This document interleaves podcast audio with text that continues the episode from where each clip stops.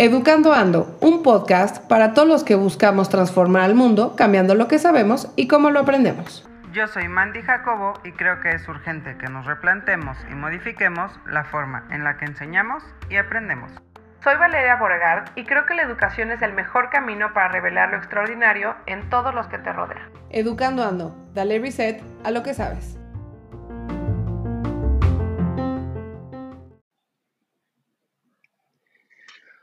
Hola, hola, ¿cómo están? ¿Cómo están a todos? Bienvenidos a un episodio más de Educando Ando. ¿Cómo has estado, Mandy? Hola, Val, muy bien, muy contenta, cerrando nuestro mes de eh, la creatividad. Creo que vamos a cerrar con broche de oro, con el invitadazo que vas a presentar ahorita. Y pues muy contenta porque creo que hemos abordado el tema desde diferentes ángulos y ya nos queda más claro eh, qué significa un poco ser creativos y hacia dónde debemos dirigir esa creatividad, ¿no? Que no es solo el arte o que no es solo la música, sino que es parte de nuestra vida diaria y creo que hoy es la cereza del pastel. Entonces, pues muy contenta. ¿Tú qué tal?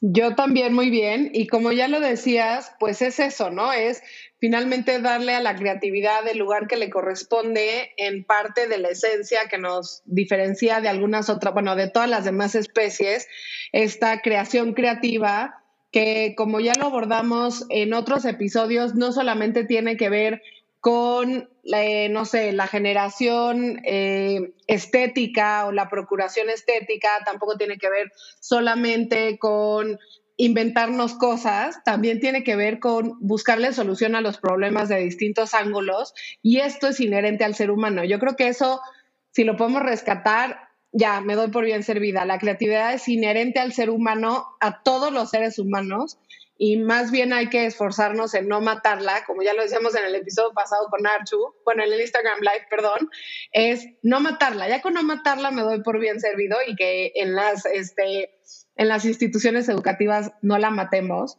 Y justo hablando de instituciones educativas y cómo no matar la creatividad, quiero presentarles a Miguel Ángel Gómez del Valle, él es diseñador industrial de profesión, con trayectoria en el mundo de la educación y un apasionado de la música y el deporte. Así que ahí ya, check, check, tenemos eh, la creatividad puesta en manifiesto.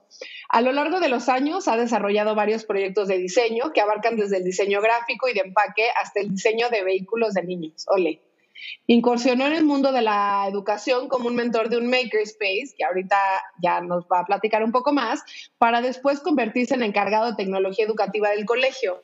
Y aquí yo haría la, digamos que nota al pie, y ahorita nos va a platicar. Además es un experto en esta metodología que se llama Design Thinking y todo lo que la estructura o la iteración nos puede llevar a encauzar la creatividad y realmente darle foco. Además, Miguel Ángel actualmente es Content Specialist de la empresa de transformación digital en la educación EdTech Society y es fundador de la empresa de consultoría y apoyo a músicos emergentes Acapulco Music. Entonces, en realidad creo que todo lo que nos describe esta bio es que la creatividad se pinta y se ve de muchas maneras distintas. Así que bienvenido, Miguel Ángel, y muchísimas gracias por estar con nosotras. Hola Mandy, hola Val, y no, pues el, gusto es mío, de verdad estoy muy, muy emocionado de, estar aquí con ustedes, es un honor y gracias por invitarme, y pues sobre todo qué padre poder discutir este tema que la verdad es de lo que más me apasiona y, lo que más me interesa saber y conocer más y poder discutir con personas como ustedes. Pues muchas gracias. Gracias a ti. Exacto, muchas gracias a ti por aceptarnos la invitación y por venir a compartir un poco con nosotros.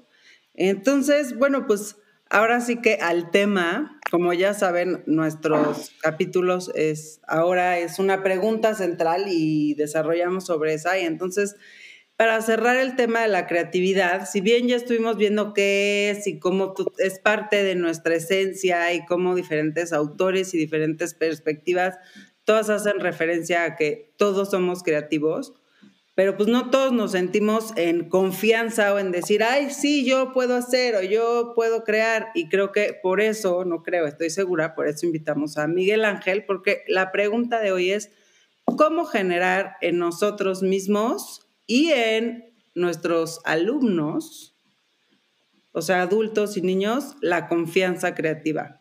Y pues Miguel Ángel, vas, ahora sí que déjate ir con todo. ¿Cómo haces tú dentro de los espacios que diseñas y dentro de las metodologías que usas en las escuelas y en tu vida diaria para generar confianza creativa? Cuéntanos, porfa.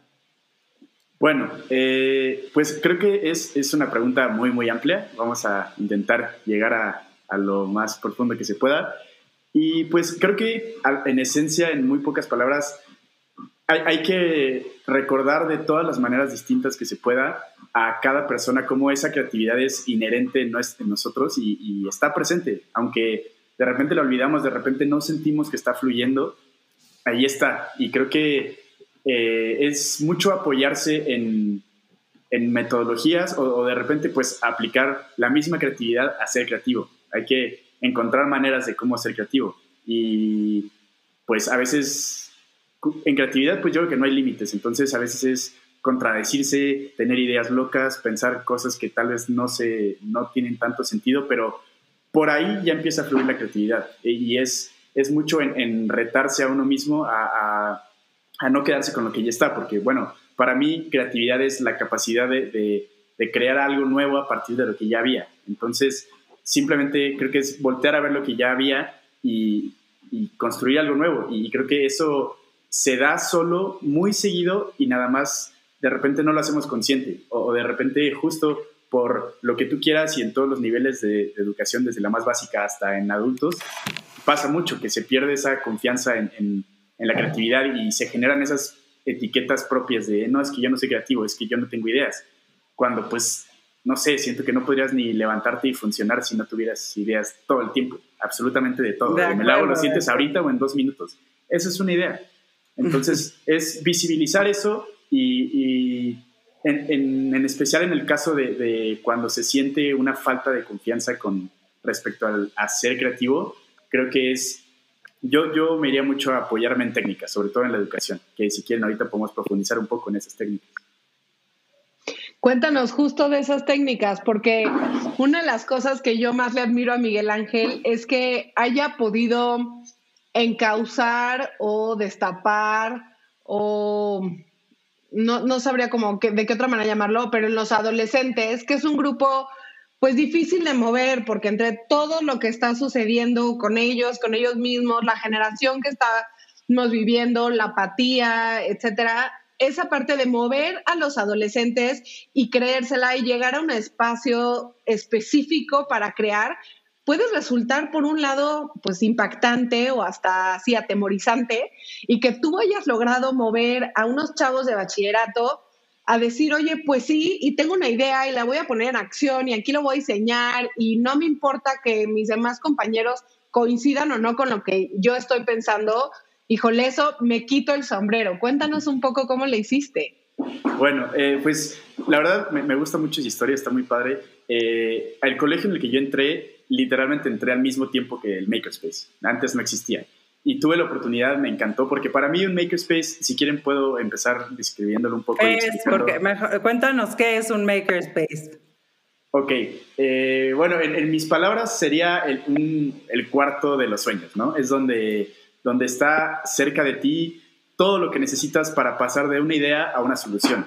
Y, no le llamo idea a producto porque suele tener esa etiqueta en Makerspace y, y dentro del, movimiento Maker sí, en un inicio los Makerspaces buscaban que la gente pudiera materializar sus ideas, pero creo que ya ha llegado a trascender mucho eso y ya no solo es crear productos. Y, por ejemplo, tiene mucho de repente la etiqueta que si llevas un makerspace es, da pánico que lo llamen de que, hay el taller de cositas, ya sabes, donde solo te pones a hacer y eh, basura, pues, o sea, es un poco triste, pero sí son cosas que tal vez llevan un aprendizaje y, un proceso, pero al final no son cosas funcionales en el sentido como objeto ni, ni que tuvieron un impacto positivo. Entonces, es tener muchísimo cuidado con, con eso. Y bueno, eh, retomando, el Makerspace donde yo tuve la oportunidad de trabajar estuvo muy padre porque al principio me dieron dos semanas y me dijeron familiarízate, vuélvete loco. Y bueno, yo era el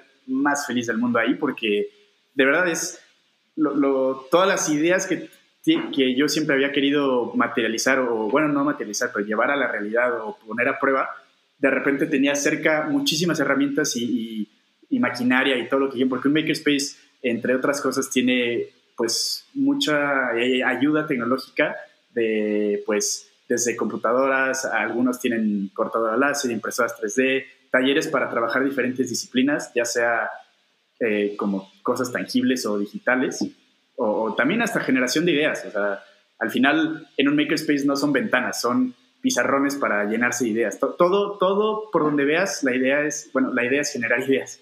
Ok.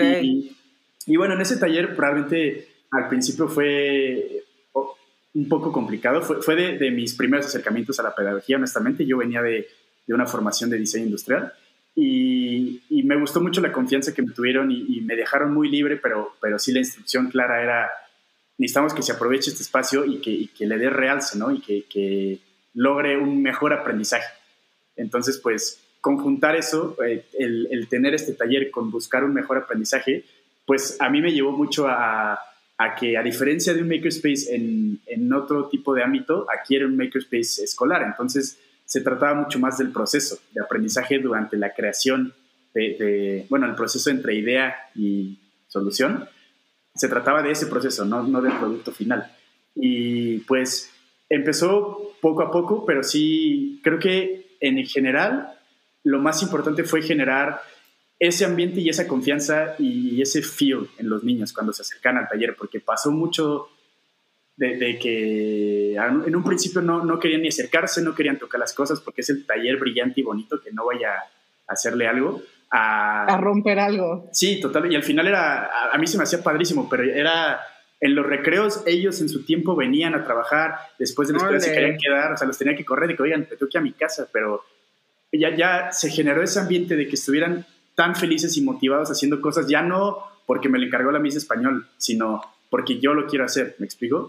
Entonces, creo que fue un proceso largo, pero muy padre de, generar, en, en, especial, un ambiente de, de, confianza, de flujo de ideas y de, que no hay respuesta mala y de, pues, puertas abiertas y, y mucha cooperación, porque sí, este, creo que también este tipo de disciplinas, si no hay cooperación y, y ayuda y generación de comunidad, también estás perdido. Entonces esa fue una parte importante. Oye, Miguel Ángel, y entonces el, o sea, el, el, el, Makerspace está hecho como un cuarto de creación, ¿no? Que su finalidad es como justo eh, encontrar ese proceso donde materializas una idea. Pero, ¿cuáles son? O sea, si a mí me dices materializa una idea, y me encuentro en un bloqueo o siento que no lo puedo llevar a cabo, ¿cuáles son las, las técnicas, incluso las que tú usas o las que nos puedes decir a nosotros en tu vida diaria? Te recomiendo hacer A o B o C ejercicio cuando quieras ser creativo, cuando quieras resolver un problema y no se te ocurra cómo pues si haces este tipo de cosas, vas a, te vas a mover de ahí, vas a poder empezar a generar ideas. ¿Qué nos recomendarías hacer cuando nos sentimos bloqueados? Eh, bueno, en cuanto a técnicas, hay un sinfín, hay mucha bibliografía al respecto, les puedo recomendar unas cosas.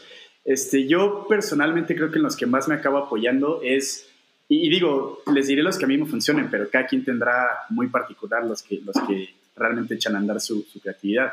A mí me fascina sentarme con una pluma y una hoja en blanco y, ahí empezar a, de repente ni siquiera atacar el, tema en cuestión, sino lo que sea, ponerme a hacer rayitas, ponerme a dibujar, como que sentirme cómodo en el ambiente que estoy generando. Y, hay una cosa que, seguramente lo han traído alguna vez en el podcast que, que se llama estado de flujo, que es cuando, cuando estás muy metido en lo tuyo, muy concentrado y, el mundo desaparece un poquito y estás solo en lo que estás. A mí, por ejemplo, se me hace más sencillo eh, entrar ahí, eh, por ejemplo, en la noche, que no hay tanto tantas actividades de otras cosas, no hay tanto ruido. Distracciones. Estás, ajá, tú con tus cosas haciendo lo que tienes que hacer. Y esa puede ser encontrar el momento ideal, encontrar el ambiente, este, porque pues también si, si si te urge solucionar una idea o llegar a algo y estás en un ambiente de muchas distracciones, de que no te sientes cómodo manifestando tus ideas, pues es, difícil.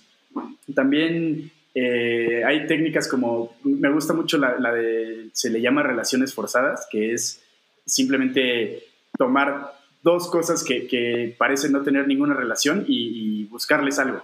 Y se puede hacer visualmente, o sea, por ejemplo, ponerte de un lado una manzana y del otro un zapato y, a ver, intenta hacer un dibujo de algo que los combine. Y no, no se trata para nada de saber dibujar bien, de, de que esté padrísimo y tenga mucho sentido, al contrario, se trata de pues qué sentido va a tener juntar un zapato y una manzana, pero de ahí es salirse de esa cajita de, de, mis ideas y, y, no puedo pensar más para allá porque, porque no tiene sentido, porque es una tontería. Creo que ser creativo es clave eh, desinhibirse y dejarse ir y dejar de filtrar desde antes de que la idea fluya. Entonces es que fluya sin ningún tipo de filtro y pues ya ir avanzando. Y bueno, respecto a eso hay técnicas más estructuradas que que son padrísimas y para mí como herramienta pedagógica se me hacen excelentes y la, más, la que te podría llamar es, fue mi Biblia cada vez que me paraba en el aula, era la de Design Thinking y si quieren les puedo explicar un poco sobre eso.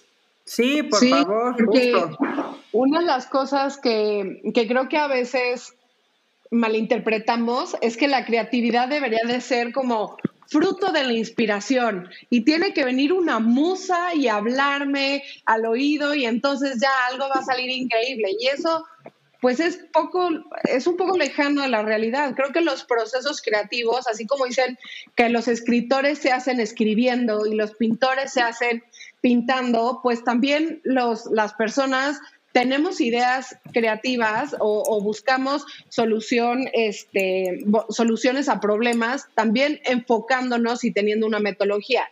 Y aquí me gustaría que les expliques a todos los que nos están escuchando un poco cómo el design thinking funciona en un proceso de adultos, o sea, de adultos buscando una solución a cualquier cosa, pero también entre los niños. O sea, obviamente hay cosas que se van adaptando, pero si los niños desde muy chicos pueden eh, acercarse a una metodología de esta naturaleza, pues podrían encontrar muchísima riqueza.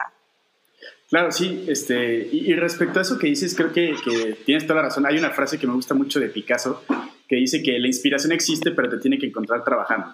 Y pues también, ah, digo, si, estoy sentado haciendo nada y diciendo, ay, es que no tengo ideas, pues no. Es, pues, em, empújalas tantito, haz un esfuerzo. Tal vez no llegan luego, luego, pero, pero que te agarren haciéndolo, ¿no? Y sí, en cuanto a esas metodologías, creo que a mí se me hace muy padre porque yo creo que el design thinking trasciende disciplinas y trasciende edades y, eh, fases de la educación. Yo creo que es útil donde quiera que, lo, que desees aplicarlo, sabiéndolo aplicar. Y, y básicamente es, es un, una herramienta de resolución de problemas que obviamente engloba mucho generación de ideas. Y, y yo creo que simplemente se puede por así decirlo, tropicalizar a cada, cada área donde, donde quiera aplicarse. Este, hay, un, hay un método de, de, educación tecnológica para niños pequeños en primaria y secundaria que se llama Pinion y tenían una metodología muy, muy establecida que al final es una variante de, de Design Thinking, tal vez un poco simplificada o explicada en otras palabras, pero creo que todas esas metodologías van por un mismo lado, nada más Design Thinking sucedió que es la que yo conocí, de la que me enamoré y la que, la que decido emplear muchísimo. Entonces, bueno, entrando un poco a eso, eh, es un proceso de cinco pasos que realmente no es lineal, es, pues puedes brincarte del 1 al 3 al 5 y después hacerlo cíclico y regresarte del 5 al 1 y eh, involucra los siguientes pasos. El primero es empatizar, que básicamente es ponerte en los zapatos de, los demás, entender el problema, llenarte información respecto a, lo que quieres atacar. Definir ya, toda esa información sería eh, englobarla en algo pequeño, algo manejable, por dónde empezar, un punto de partida. Y a partir de eso viene la parte de generación de ideas, que es de nuevo hacia lo amplio, es con eso que ya definiste, generar un montón de ideas, todas las que puedas, y, justo hay, hay que intentar mucho no limitarse en, ay, esta es mala, esta no se puede, esta está complicada, sino todo es bueno. Porque, o sea, tal eh, cual lo que me caiga, puedo poner en mi lista de ideas. Hacer un brainstorm gigante, ¿no? Sí, sí, sí, definitivamente. En, mi experiencia, de verdad, o sea, suena, suena a exageración de repente, pero yo creo que de las ideas más locas salen las soluciones más, más útiles. O sea, entre más afuera de la caja estés, es más cuando, cuando logras pues hacer algo disruptivo, hacer un cambio de verdad grande. porque si, si estás lo mismo, pero nada más en lugar de morado va a ser azul, pues tal vez no, no te atreviste a irte más lejos. Y bueno, eh, las dos etapas que quedarían serían prototipar, que es, eh, bueno, en, cuestión de producto, pues sería la idea volverlo algo tangible, pero básicamente es encontrar, diseñar algo para que tu idea la puedas poner a prueba.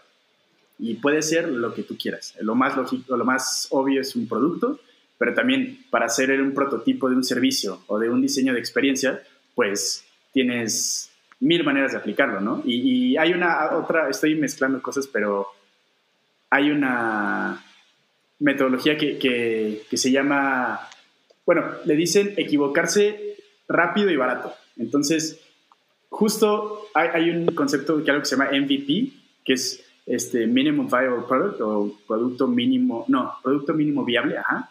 Y, es lo, lo, primero que te permite poner a prueba tu idea. No necesitas invertir demasiado tiempo, ni energía, ni dinero en, en poner a prueba tu idea y te permite iterar más rápido.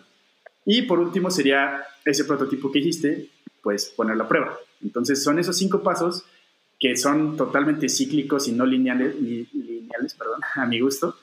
Y, y, pues sí, yo creo que eso adaptado a cualquier tipo de, de, de tomar un problema a, a, llegar a una solución, puedes aventarle en medio design thinking y ese es el caminito que puedes tomar. Qué cool, me veo perfecto. Ajá. A ver, Val, tú no te ves perfecto haciéndolo a la hora de que estás planeando una conferencia o que dices, ay, ¿cómo voy a dar esta clase? O así. O sea, yo te veo perfecto usándolo porque tú usas. Claro, y además para todo. O sea, yo lo único que quisiera es que más gente la, la conociera y se familiarizara con eso. Y por eso yo decía de los niños, ¿no? De pronto los niños tienen unas ideas súper locas y si tienen este facilitador adulto o maestro que puede guiar y decirle, ok, ¿quieres hacer un coche volador? Perfecto, a ver. Entonces, o sea, como regresar esto a la iteración y luego hacer un prototipo y luego regresar y empatizar y tal, creo que ahí ellos van construyendo esta confianza. Y así como veíamos, bueno, como escuchábamos, mejor dicho, a Mariana en el episodio pasado y hablaba sobre pues, no adjetivizar, eh, en hacer las preguntas correctas, pues justo en Design Thinking es hacer las preguntas correctas para que tu prototipado funcione bien y luego lo puedas ir llevando y que el niño no no piense híjole, es que estas ideas que yo estoy dando son pésimas y ir construyendo esta confianza, pues se reflejará en ser adultos más creativos y que puedan encontrar la solución a, pues, a los problemas que como sociedad, pues los, a todos nosotros adultos que ya nos mataron la creatividad de niños en la escuela, eh, los puedan resolver, porque claramente no los estamos pudiendo resolver nosotros. Yo solo quisiera que más gente tuviera como esta forma de pensamiento que además, pues como ya lo platicaba Miguel Ángel, en espacios de creación como los Makerspace o los Idea Labs o estas corrientes, como de poner la educación en las manos de la gente, o sea, más que solo en los cuadernos y en los libros, pues claro que llevarán a ese puerto. Pues sí, 100%. Oigan, y antes de, acá, antes de que vayamos a las recomendaciones, porque yo sé que hay muchísimas cosas que quisiéramos seguir platicando. Miles, tengo pues, sí una lista gigante de cosas, Valeria. pero bueno, o sea, nada más quiero, decir, quiero hacer una nota al pie, quiero hacer una nota al pie.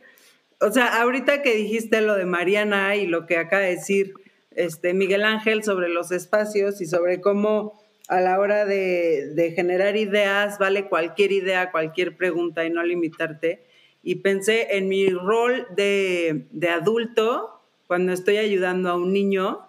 Y me gustó esta frase que escribí, que puse, el trabajo del adulto es hacer las preguntas correctas para que los niños logren preguntarse todo.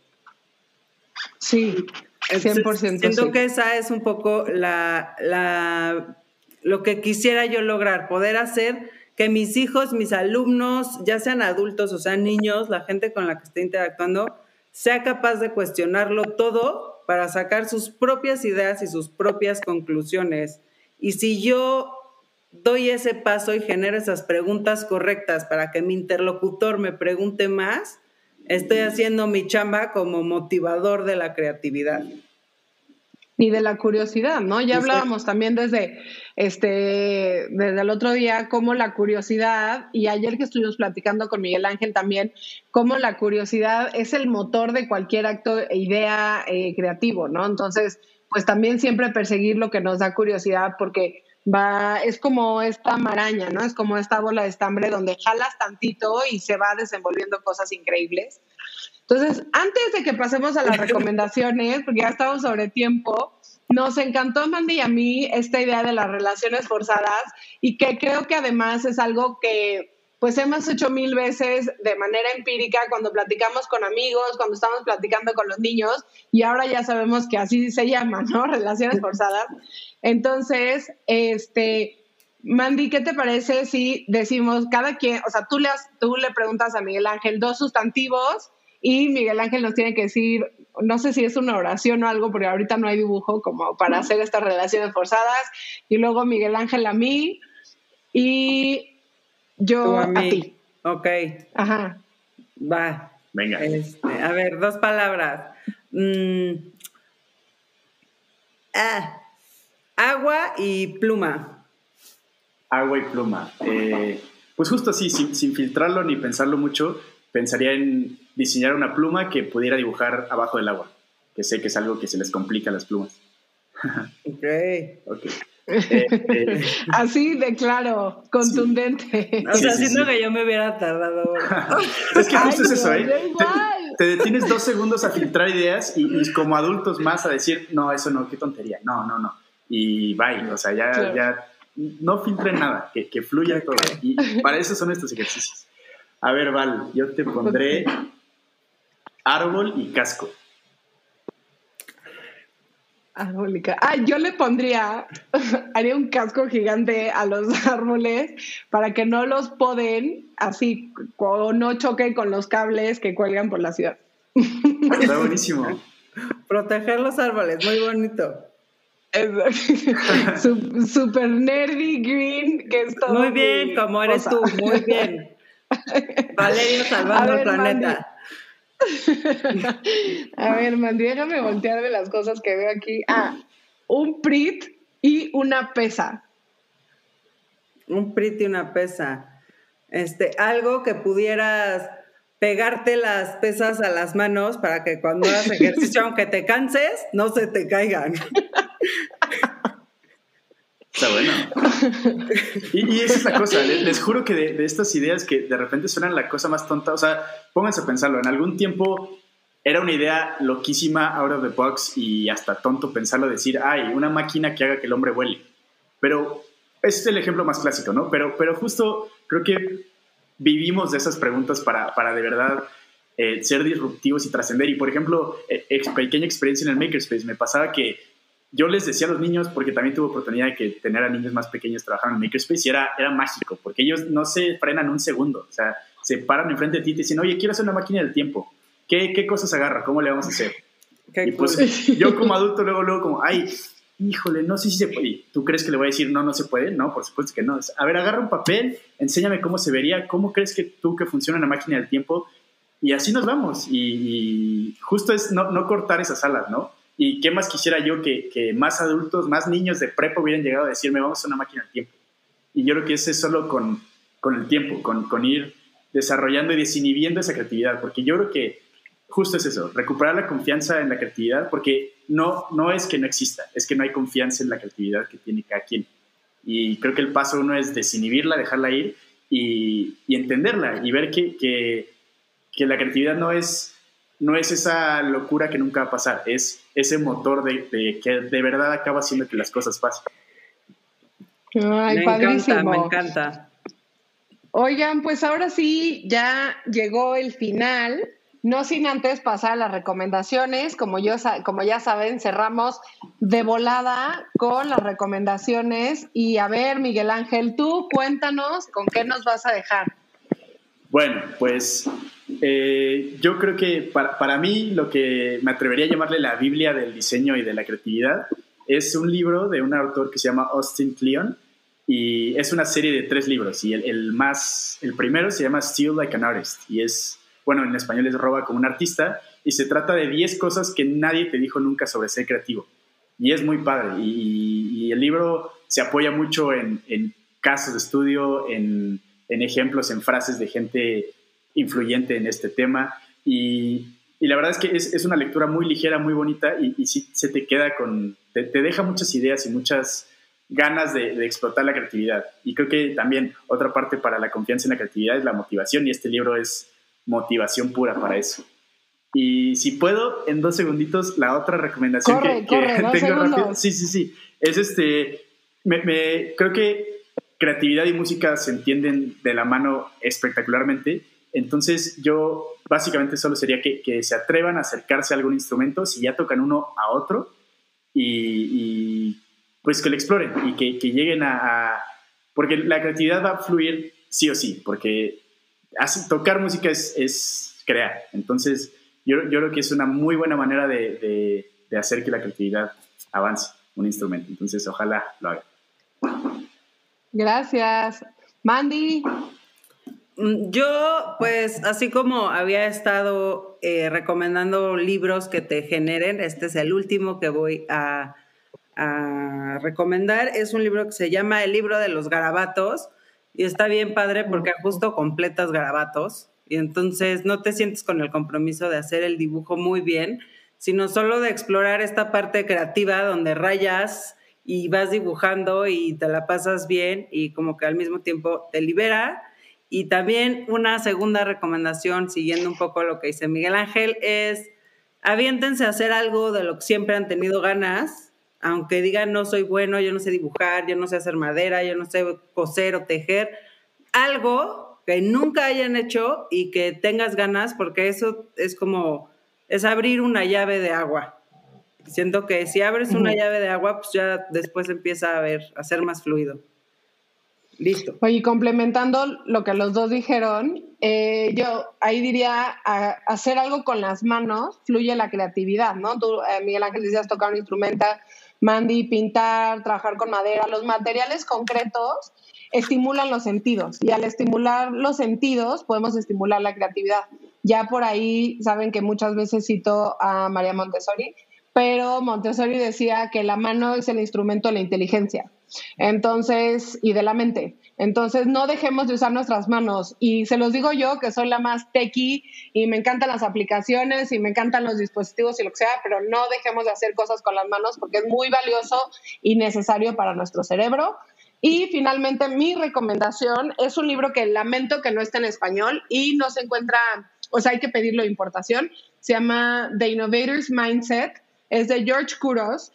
Él es maestro y diseñó como, pues, toda esta cosa, cómo empujar la mentalidad de innovación dentro del salón de clases para eh, que haya una mayor creatividad en el aprendizaje, en la manera que enseñamos y en la manera que nos comportamos como adultos para impactar con el ejemplo a los niños. Entonces, se los dejamos y les agradecemos muchísimo que hayan estado con nosotros en este episodio y nos vemos en 15 días. Gracias Mandy, gracias Miguel Ángel. Bye, gracias, a ustedes.